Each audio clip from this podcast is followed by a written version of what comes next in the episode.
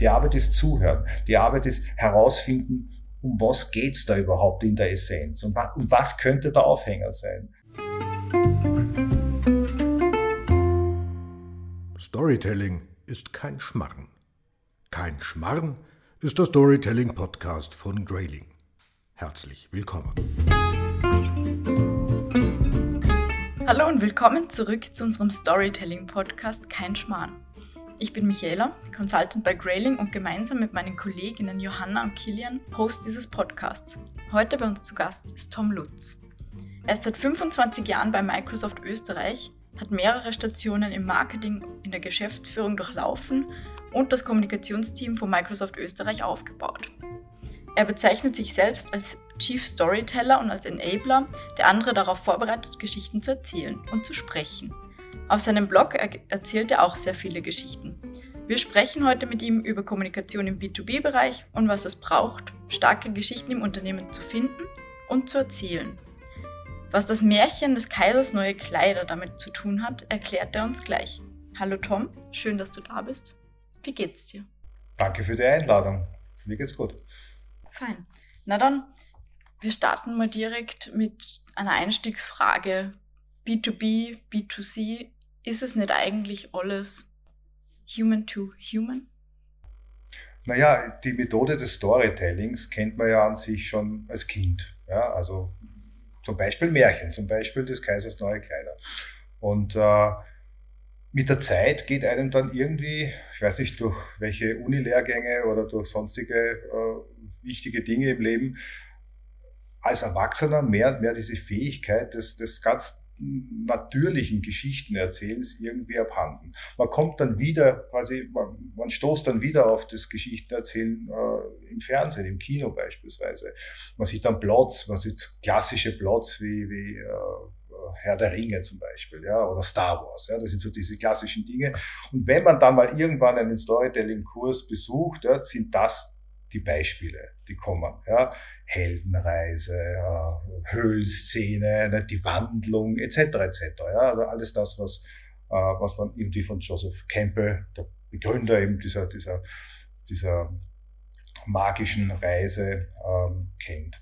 Und äh, im B2B-Bereich kommt man dann drauf, dass man mit diesen ganzen märchenhaften äh, und Fernseh- und Film äh, Sachen nicht so weit kommt, wie man glaubt. Es ist alles, alles viel profaner, es ist alles viel nüchterner.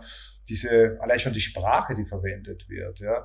Und es lädt gar nicht so ein zum Storytelling. Man ist das dann eben nicht in einem Consumer-Bereich, wo man so Leute schnell mal auf eine zauberhafte Reise mitnimmt, ja, weil man redet von, ich weiß nicht was, Software von mir, von Cloud, ja, von irgendwelchen Dingen, die pff, ja, technisch sind, ja, wo man sagt, naja, da, da, da, da streife ich nicht an oder, oder ehrlich, das überlasse ich den Experten. Und weil man, äh, wenn man aus so einem Eck kommt, ja, wie auch Microsoft natürlich äh, im, im, im Businessbereich kommt, dann ist Storytelling doppelt und dreifach wichtiger, weil man natürlich dann, da hast du schon recht, wenn du sagst, es ist immer Mensch zu Mensch und man muss immer sozusagen auf einer emotionalen Ebene irgendwie connecten können. Aber es ist viel, viel schwieriger im B2B-Bereich. Aber warum genau ist es im B2B-Bereich schwieriger und warum greift man dann grundsätzlich trotzdem auf Storytelling zurück und sagt nicht einfach, okay, hier sind die Fakten, kauft bitte unser Produkt, liebe Unternehmen? Das Schwierige dabei ist, dass man auf eine menschliche Ebene kommt. Ja. Man redet üblicherweise sehr schnell von Produkten. Äh, man stellt sehr schnell irgendwelche Leute im Anzug, nehmen wir äh, stellen wir uns ein Video vor, äh, vor die Kamera und lässt sie mehr oder weniger corporate Wording, ja, Messaging halt von sich geben, wahrscheinlich auch noch von der, von der Rechtsanwaltsabteilung dreimal geprüft. Und dementsprechend kommt das halt dann auch rüber das schaut sich ja keiner freiwillig an. Vielleicht die Mitarbeiter und die geben dann halt brav ihre Likes irgendwo auf irgendeiner äh, Social Media Plattform. Aber im Großen und Ganzen ist das einfach äh, normalerweise nicht erfolgreich. Das heißt, man muss eine Erzählebene finden, wo es um echte Menschen geht, die mit echten Problemen oder die mit irgendwas, was dann von mir schon auch ein Produkt sein kann, echte, reale Probleme lösen können. Und das darzustellen einigermaßen nett und oder auf dargestellt auf einer Reise, äh, vielleicht sogar mit ein bisschen Humor. Gerade Humor ist auch so eine Sache, ja, da streift man im Business gleich dann äh, lieber nicht an, weil das könnte ja sofort missverstanden werden. Das sind alles Dinge, die im Consumer-Bereich fast automatisch äh, wirkungsvoll sind. Also man kann ohne dem ja gar nicht arbeiten. Und interessanterweise im Business-Bereich vergessen die Leute und auch zum Teil die Handwerker aus dem Marketing- und Kommunikationsbereich irrsinnig schnell eigentlich dieses, äh, diesen, diesen Werkzeugkoffer und müssen sich das jetzt wieder irgendwie über drei Ecken äh, wiederfinden. Und das äh, war bei mir auch so. Also ich habe bei Microsoft äh, Kurse besucht. Äh, ich kann mich erinnern, das Ganze hat auch schon vor, weiß ich was, zehn Jahren begonnen, Storytelling, die Methode. Äh, und das sind immer sind sie mit Star Wars gekommen, immer sind sie mit irgendwelchen Filmen aus Hollywood gekommen und immer wieder habe ich mir dieselbe Frage gestellt. Ja was hat das mit meinem täglichen Leben zu tun als Marketer oder später auch als Kommunikationsmensch bei Microsoft? Das hat nichts zu tun. Meine, meine Welt, auch vor allem im, im unternehmerischen Bereich, ja, ist eine völlig andere. Und dann kommst du dann so drauf, okay, äh, wer könnte der Held der Geschichte sein? Ja, dass es nicht das eigene Produkt ist, dass es auch nicht unbedingt äh, der Kunde oder der Lieferant ist. Ja? dass generell ein Unternehmen niemals eigentlich Protagonist einer Geschichte sein sollte, sage ich mal. Ja, natürlich kann es das sein, es kommt darauf an, wie, wie man es halt strickt.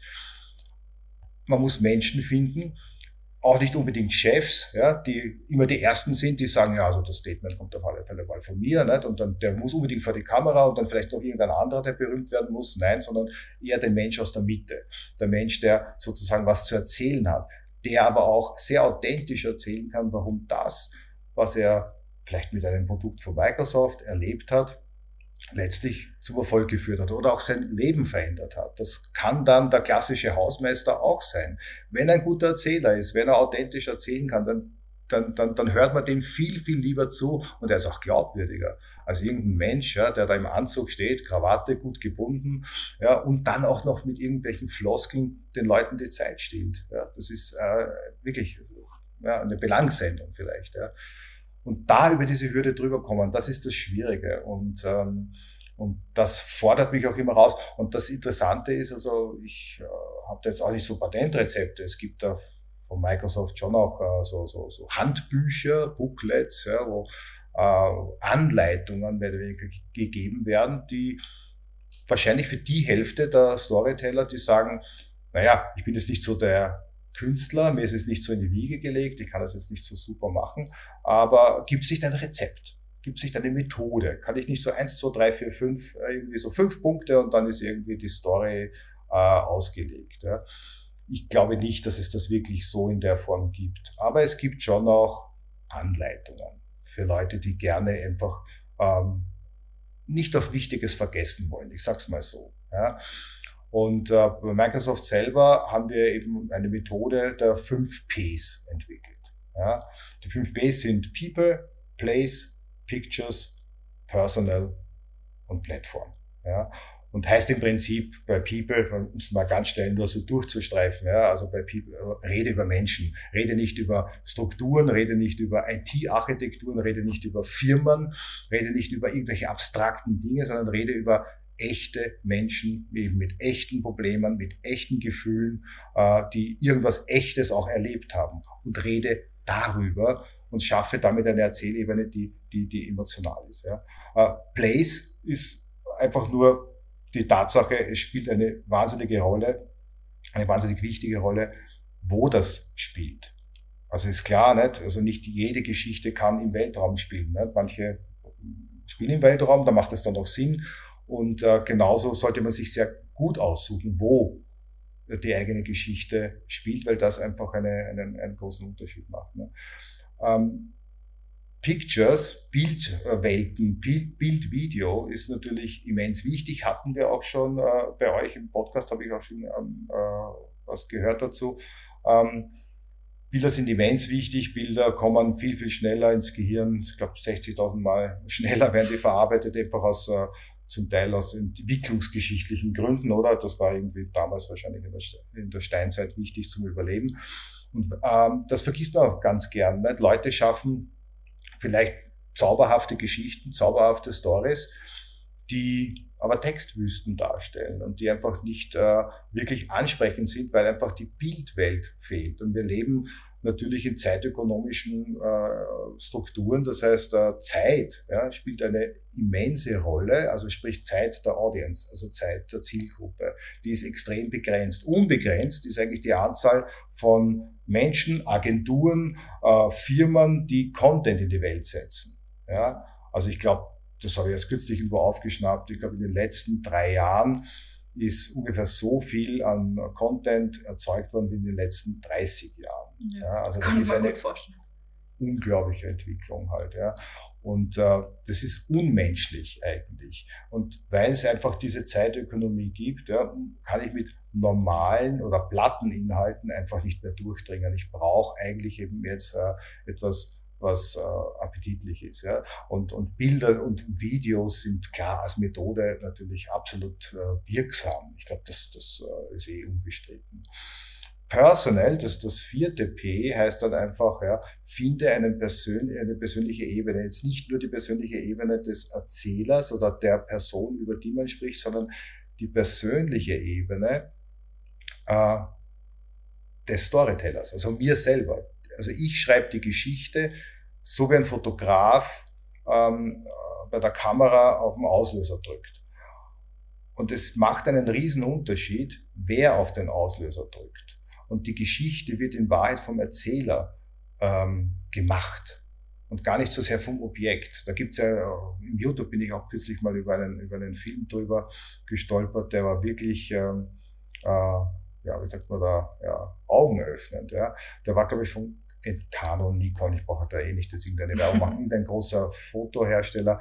Und da war das Setup ungefähr das, dass man einfach äh, vier, fünf äh, Modelle gehabt, also Leute, die halt fotografiert worden sind, und hat den Fotografen jeweils völlig unterschiedliche Geschichten erzählt. Also zum Beispiel, der ist jetzt, keine Ahnung, der 50-jährige Ex-Manager ist in Wahrheit heute Millionär und äh, irgendeine äh, Geschichte und schau, dass du den möglichst gut seiner Person entsprechend halt ins Bild bringst. Ne? In Wahrheit war der aber irgendein Arbeitsloser, super mittellos etc. Aber nur der Kontext alleine ja, hat die Fotosprache extrem verändert. Das heißt, das Auge des Erzählers, das Auge des Betrachters, mein Auge, wenn ich selber erzähle, spielt eine immense Rolle. Das ist mit diesem Personal gemeint. Und Plattform am Ende, also die Plattform bestimmt äh, die Geschichte, soll einfach nur heißen, ja, klar, wenn ich auf TikTok bin, ja, dann muss ich mich diesem, diesem Medium völlig anders annähern. Ich kann nicht einfach eine, eine, eine, eine LinkedIn-Geschichte ja, auf TikTok setzen. Meine, das wird einfach nicht funktionieren. Das ist irgendwie eh auch klar. Das heißt, also diese, diese Plattform äh, Spezifika besser auszunutzen. Das wären so diese fünf Ps, äh, die wir da mal in so einem, in so einem Booklet äh, zusammengefasst haben. Das heißt, so wichtig, wie ich das heraushöre, ist es so, dass ihr eine sehr klare Erzählstruktur habt bei Microsoft. Ähm, welchen Tipp könntest du jetzt anderen Storytellern, Storytellerinnen geben? Wie findet man in seinem Unternehmen die passende Erzählstruktur? Naja, ich glaube, der wichtigste, der wichtigste Tipp, den ich, den ich da geben kann, oder kommt aus meiner eigenen Erfahrung, wo, wo ich mir wirklich am schwersten getan habe, ist eigentlich die, die richtigen Geschichten zu finden. Das sogenannte Story Scouting. Mhm. Ja. Das ist immens wichtig. Das hat jetzt durch Corona, durch die letzten eineinhalb Jahre, muss ich sagen, ist es natürlich jetzt noch schwieriger geworden, weil normalerweise kommt man halt bei der Kaffeemaschine mhm. Oder beim Wasserspender, äh, wo immer man halt da zusammenkommt, ins Reden und dann sagt er, du, da habe ich bei dem Kunden eigentlich jetzt genau das äh, verkauft. Und ich sage, ja gut, okay, schön, toll, super, einen Umsatz haben und so weiter. Aber um was geht es denn überhaupt? Was macht denn der? Dann erzählt er halt, keine Ahnung, von mir ist irgendwas, Krankenhausmanagement und, und, und dann sagt er halt, ja, mit dem, was wir da verkauft haben, ändert sich dort wirklich signifikant was. Da hat echt einer was davon. Von mir als Patienten, die einfach weniger Schmerzen haben. Weil man sagt, und da klingelt es dann meistens so im, Hirn eines Storyteller sagt, aha, also, du hast jetzt zwar in der Software verkauft, aber im Großen und Ganzen führt das anscheinend dazu, dass irgendwelche Menschen nachher weniger Schmerzen haben. Das finde ich eigentlich interessant. Und dann fange ich an zum, zum, zum, zum Nachbohren und sage, naja, reden wir mal, oder kann ich mal mit dem Kunden reden, oder, am besten natürlich beim, mit irgendjemandem, der beim Kunden auch schon mir das äh, irgendwie gut erzählen kann. Das heißt, beim jeweiligen, in dem Fall sind wir im B2B-Bereich, also beim Business-Kunden, den zu finden, den, den oder, oder die zu finden, die mir das einfach nur erzählen kann. Und zwar nicht jetzt in irgendeinem Corporate Sprech, ja, also in irgendwelchen dürren Worten, ja, das verkauft, Zahlen, Daten, Fakten, ja, wir können jetzt das irgendwie zehnmal schneller machen, das ist ja keine Geschichte. Ja. Also, sondern dieses, der, der, den menschlichen Faktor mir erzählen kann, ja. das, was sich in deren täglichen Leben vielleicht verändert hat, das ist dann das Spannende. Da fange ich an zum Mitschreiben. Und das sind dann Geschichten, die sich dann fast von selber schreiben. Ja? Dann, wenn du das richtige Bildmaterial hast und so weiter, bist du schon fertig. Also um es kurz zu machen, ja, oder nochmal an den Anfang der Frage zu kommen, äh, Story Scouting, mit den richtigen Leuten reden, das wäre mal mein Power-Tipp. Und im Endeffekt kann man es so zusammenfassen, dass im B2B-Bereich eigentlich nicht immer das Produkt im Mittelpunkt steht, sondern das Problem, bei dem man geholfen hat, es zu lösen. Ja, also das Produkt eigentlich, wenn man jetzt wieder so diese klassische Heldenreise von Campbell sich da vergegenwärtigt, wäre dann eigentlich äh, das Elixier. Ja? Also ja, die, die die Reise und die, der, der, der Gefährte, wenn wir jetzt ein bisschen so äh, rein, reinzoomen äh, in, in Herr der Ringe zum Beispiel. Wobei bei Star Wars ist genau dasselbe eigentlich. Ja. Aber wenn man so dieses, diese klassischen Strukturen hernimmt, dann, dann, dann würde beispielsweise jetzt, ich mache jetzt nur ein Beispiel halt bei Microsoft, ja, dann wäre Microsoft eigentlich Gandalf, ja, also wäre irgendwie der, der Weise, der Ratgeber. Der Gefährte ist der Partner. Microsoft arbeitet sehr stark über Partner. Wenn in Österreich über 4000 äh, Partnerunternehmen, weil wir ja selber gar nicht so speziell, ich sage jetzt wieder irgendwas, Krankenhausmanagement oder Industrielösungen tatsächlich äh, das Know-how hätten. Das haben dann unsere Partner. Also das heißt, die sind total wichtig. Und ähm, also und das ist ja auch bei Herr der Ringe auch so, ja. Ohne den Gefährten, der Gefährte spielt immer zuerst eine relativ kleine Rolle, äh, hat aber dann, ist aber dann unentbehrlich. Ja. Und warum er sich auf diese ganze Reise macht und das, was er dann wieder nach Hause bringt, der Held, der Protagonist, wer auch immer das ist, ja, ist ja das Elixier. Ja, und mit dem Elixier, sage ich jetzt einmal, das ist die Microsoft Cloud-Lösung XY, ich brauche da jetzt auch nicht großartig Werbung machen, oder irgendwas, was halt wichtig und, und werthaltig ist, mit dem kommt er zurück. Und das hat dann, das verändert die Zukunft. Das verändert die Welt. Also in dem Fall die Welt des Kunden halt oder, die, oder das, wie sie halt irgendwas machen. Ja. Das ist so ganz grob, so ein bisschen die Struktur, die ich immer wieder suche. Das, äh, so wie ich es jetzt gesagt habe, erleichtert es mir schon, auch schon in einem, man muss sich das einfach vorstellen, man, man, man sitzt halt entweder persönlich oder in einem Teams-Call oder so zusammen. Und in der Ausgangslage heißt einfach nur, der Kunde hat, weiß nicht was, x tausend Seeds gekauft von irgendeiner Software, hat sie ausgerollt, ja, und auf 17 Standorten. Das ist eine super Geschichte, oder? Also, also Kollege halt, ne? Sag ich, ja, mag sein, weiß ich nicht. Ich weiß, ich weiß nicht, ob es eine super Geschichte ist. Es kommt darauf an, äh, also Größe alleine ja, heißt noch nicht, dass es erzählenswert ist. Ja da stoße ich dann meistens auf sehr viel Unverständnis auch meiner Kollegen. Ja, die sagen, Entschuldigung, ja, 17.000 Seeds verkauft haben, hallo, das ist ein Jeder Journalist muss sich doch dafür interessieren, oder? Nein, muss er nicht. Ja. Das ist der Punkt einfach. Ja. Geschichten ja, drehen sich dann meistens über ganz andere Dinge. Ja. Und da, das herauszufinden, da sozusagen ein bisschen auf den Boden zu kommen, ähm, das geht eigentlich nur, wenn ich auch auf der anderen Seite mit den richtigen Leuten ins Gespräch komme. Auch der Klassiker, also die klassische Falle, ja, für mich lange, äh, Gott sei Dank schon viele Jahre her, aber die klassische Falle war, dass du dort beim Kunden, wenn du sozusagen eine Geschichte jetzt irgendwie aufnimmst, hm, sage ich jetzt einfach mal, mit den falschen Leuten sprichst. Am besten so mit dem Projektleiter, der textet dich gleich zu mit den, mit den ganzen IT-Sachen, der ist natürlich wahnsinnig stolz drauf. Der denkt sich natürlich, naja, also wenn, wenn in der Geschichte wer wirklich so der große Held ist, dann kann es ja nur ich sein, ne? weil das ist ja mein Projekt. Ne? Ich habe das jetzt gemacht und das ist ja super. Ne?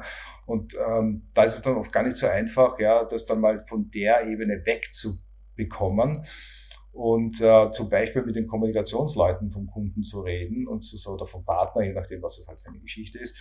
Äh, warum? Weil die Kommunikationsleute oft genauso ticken, wie, wie wir halt in der Kommunikationsbranche so sind. Das heißt, wenn du dann mit denen kann man sich dann auch, sage ich mal, in einer positiven Weise aufschaukeln, geistig meine ich jetzt mal sagen, was könnte die Geschichte sein, ja, ja, was könnte einen Journalisten auch interessieren, ja, wenn man es halt journalistisch machen möchte, oder was kann einen Leser interessieren, wenn man es halt über ein Portal spielt, ja.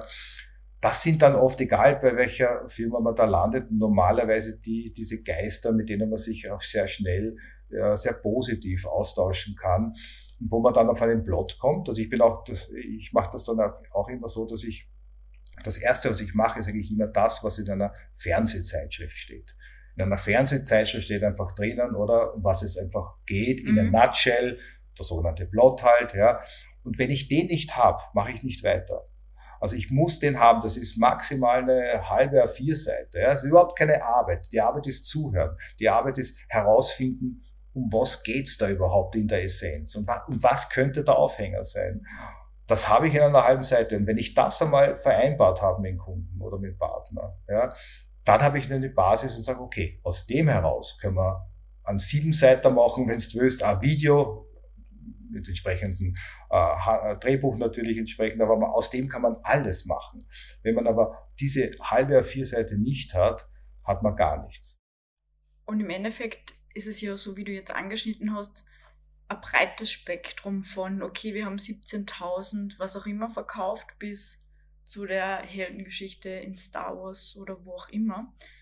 Wie weit dürfen Unternehmen gehen? Die meisten trauen sich ja nicht, aber hast du schon mal ein Beispiel erlebt von einer sehr skurrilen oder sehr spannenden B2B-Geschichte?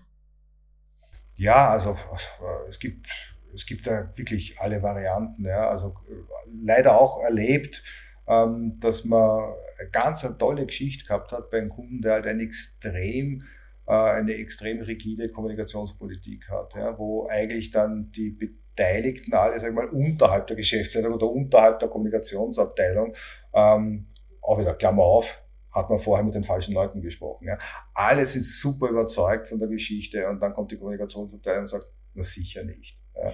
Aber so, also, also einfach zementieren alles sofort wieder zu. Ich sage jetzt keine Namen, aber es gibt einfach ähm, Unternehmen in Österreich, die wirklich eine tolle Brand sind, ja, wo man sagt, wow, super, auch toller Image-Transfer, alles würde super passen. Die aber einfach sagen, nein, also wir reden grundsätzlich nicht über derartige interner Punkt. Ja. Damit ist es relativ schnell vom Tisch. Ja.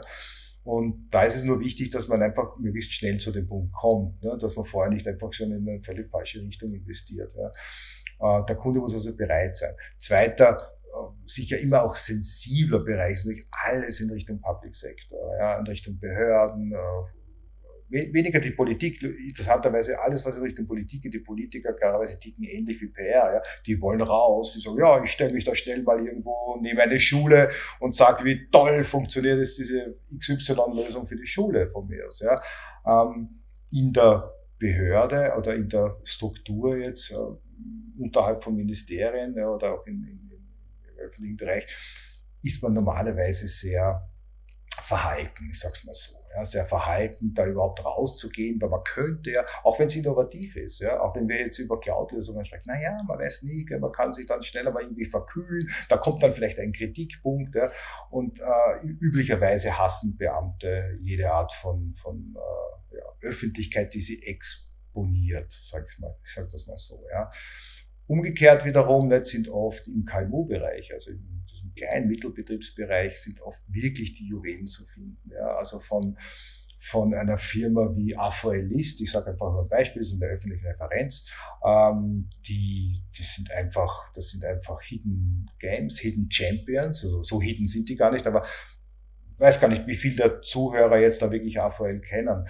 AVL macht im Prinzip äh, äh, ja, Software, sehr, sehr stark automatisierte Software für Prüfstände, für Motoren, ähm, für Rennsimulationen beispielsweise, bis hin zur Formel 1, aber nicht nur, auch Motorradrennen, egal was, und simulieren über Software beziehungsweise über Cloud, ja, über die Microsoft Cloud, Millionen und Abermillionen von Datenpunkten. Sie simulieren quasi ein Rennen, die Belastungen, die auf den Motor, auf äh, verschiedene verschiedene Teile, bewegliche, statische Teile halt so wirken und schaffen es durch die Simulation, und das ist so ein bisschen der Punkt der Geschichte, ja, einfach diese letzte Zehntelsekunde, die man braucht, um äh, eben letztlich ein Rennen zu gewinnen, diese letzte Zehntelsekunde für den Kunden, für seinen Kunden, also von AVL, äh, eben äh, zu gewinnen. Ja. Und wir sind stolz darauf, dass das halt mit unserer, in dem Fall Cloud-Plattform passieren kann. Sagen wir, hurra, super, wir sind Lieferant. Der eigentliche Held ist ganz klar äh, natürlich äh, AVL beziehungsweise deren, deren, deren äh, Rennsimulation. Ja, und, und, äh, und die Szenerie, nicht, also ist Formel 1. Ja, die ja. Bildwelt ist völlig klar, nicht, also kann nur sein, weiß nicht, was, ein Rennauto oder von mir ein Motorrad. Ja, und man versteht sofort, um was es geht. Ja. Ansonsten reden wir ja hier von einer völlig unsichtbaren Software, die noch nie jemand in seinem Leben gesehen hat. Ich kenne niemanden, der, oder vielleicht gibt es ein paar ja, bei Microsoft, die irgendwas äh, gesehen haben in Richtung, wie Azure aussieht. Microsoft Azure. Microsoft Azure ist eigentlich unsichtbar. Ja. Man äh, sieht natürlich äh, Repräsentationen von Azure. Man sieht also ähm, Lösungen, die darauf basieren. Eben von mir aus äh, äh, die Simulation von, von AVL. Ne? Und das habe ich gemeint mit dieser Metapher äh, des Kaisers neue Kleider. Ne? Äh, alle schauen hin, alle sehen nichts, ja, aber alle sagen irgendwie, oh, der Kaiser hat aber ganz tolle Kleider an und wie schön. Und der Kaiser fragt nochmal nach, sind die auch toll und so. Ja, ja, alle wissen, dass sie nichts sehen und trotzdem nicht, gehen sie halt dieser Fiktion nach. Ne? Und im Prinzip ist das habe ich jetzt eben gemeint, ist es ähnlich mit Software, die man auch immer nur in der jeweiligen Entsprechung, äh, in der jeweiligen Anwendung eigentlich sehen kann. Ein kurzes Statement, von das du mal gebracht hast in einem Panel, war, Unternehmen werden vermehrt zu Medien. Das ergibt sich vermutlich auch daraus, auf wie vielen verschiedenen Kanälen, dass man Content ausspielt. Es gibt in vielen Unternehmen ein Newsroom, aber wie verändert sich damit jetzt die Verantwortung von Unternehmen deiner Ansicht nach muss man jetzt vielleicht mehr aufpassen als früher, was man kommuniziert? Oder eröffnet es vielleicht neue Möglichkeiten? Naja, das Ganze, um ein bisschen auszuholen, hat eigentlich ja, mit, dem, mit, dem, mit dem Siegeszug von Social Media begonnen. Ne? Jeder ist quasi sein eigener Redakteur. Ähm, ich habe auch angefangen vor, keine Ahnung, über 15 Jahren einfach mal einen Blog zu führen. Ja? Tomlutz.blog. Ja?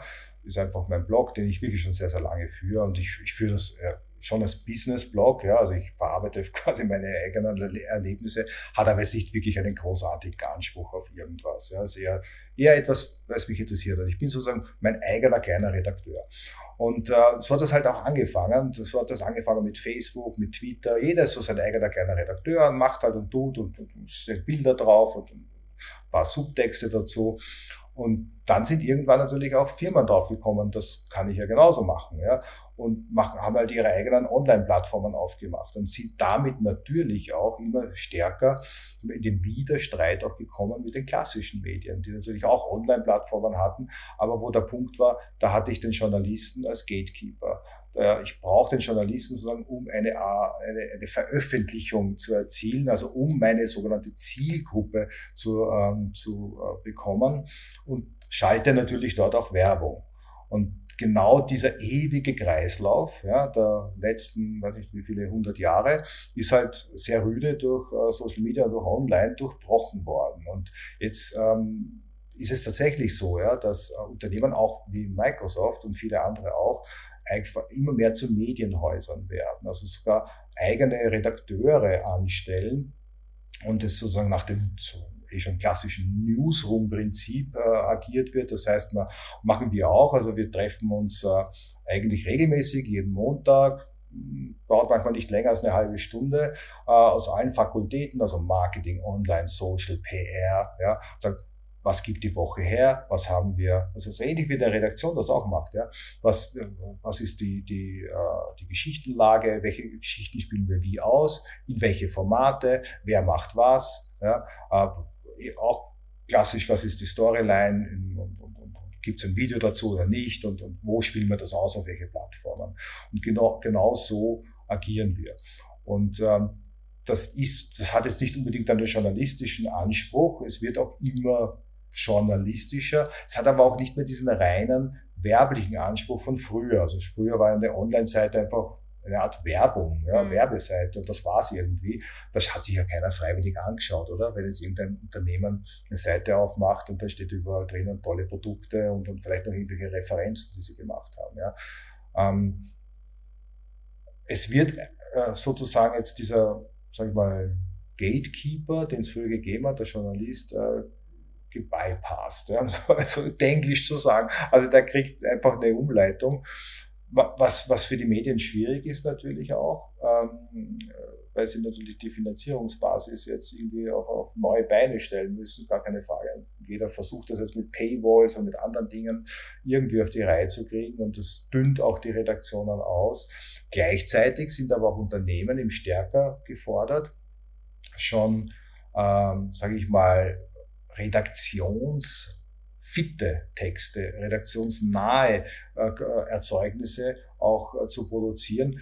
Einerseits auch für die Medien, also auch für klassische Medien, die einfach sagen, ich habe auch gar nicht die Zeit, alles selber zu schreiben, alles selber zu recherchieren. Ja, ich habe äh, sozusagen, wenn eine Geschichte halb fertig ist, kann ich sie noch zu Ende recherchieren, kann vielleicht noch ein Interview dranhängen, aber ich habe schon mal eine gute Basis. Ja. Ähm, diese gute Basis zum Beispiel auch Journalisten anzubieten, ja, das, das sehe ich als, als wesentlichen Teil meiner Rolle. Das hat sich sicher verändert. Weil früher, früher äh, entweder ist der Journalist selber draufgekommen, dass da möglicherweise eine Geschichte ist, oder man hat angerufen und sagt, ja, ich kann was und was den anbieten als Interviewpartner, wollen Sie das machen? Ja? Ähm, also eigentlich hat jetzt das Unternehmen viel mehr Arbeit auch, ja? Ähm, überhaupt ein, ein, ein einigermaßen gutes journalistisch brauchbares Halbfertigprodukt äh, anzubieten. Und darüber hinaus, ja, wenn man will, kann man natürlich auch fertige äh, Erzeugnisse wie eben so Kundenreferenzgeschichten und so weiter äh, hinstellen.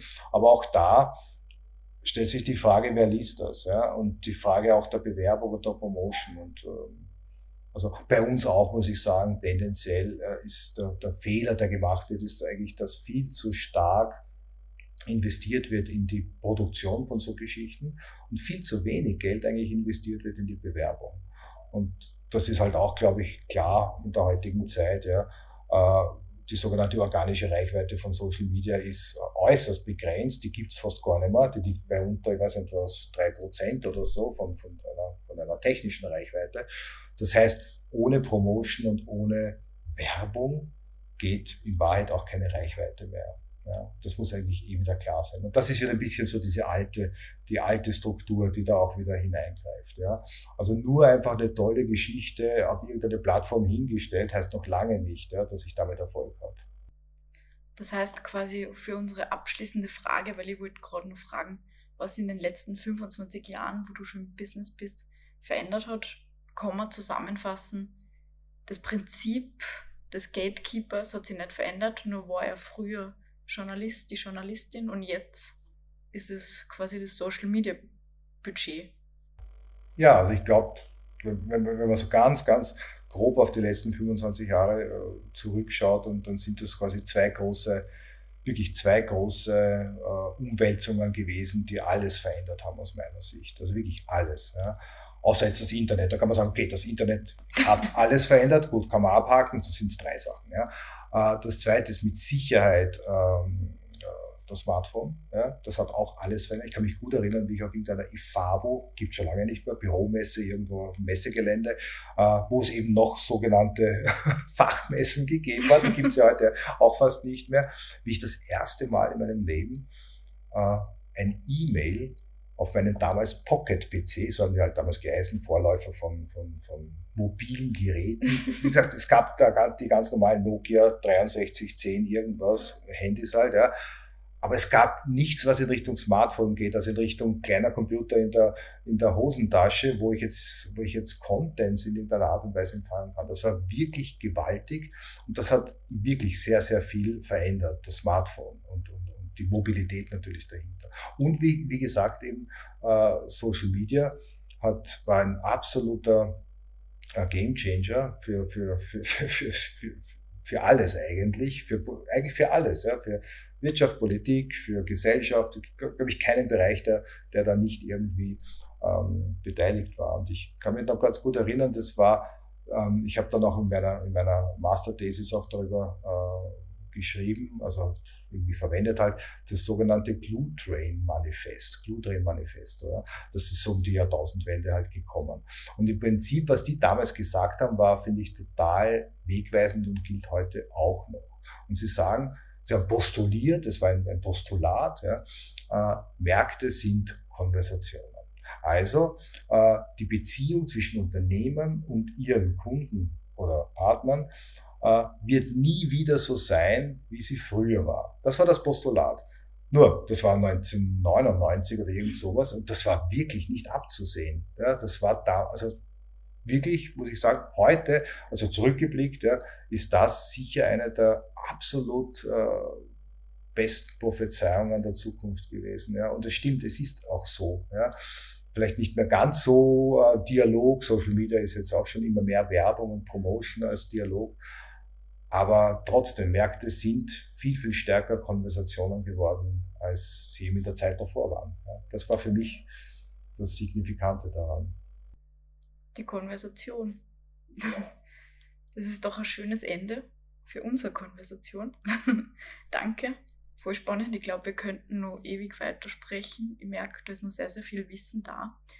Aber wir hüpfen jetzt trotzdem in unseren Word-Rap. Das heißt, du kennst das Prinzip, ich lese kurz ähm, eine Zeile vor und du ergänzt bitte. Okay.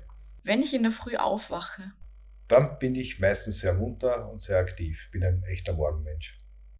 An meinem Job mag ich dass er so abwechslungsreich ist. Also Microsoft ist ein eigenes Universum für sich. Kein Tag vergeht, wo nicht wieder irgendwas an irgendeiner Ecke völlig neu aufpoppt. Und das ist aber auch das Schöne daran.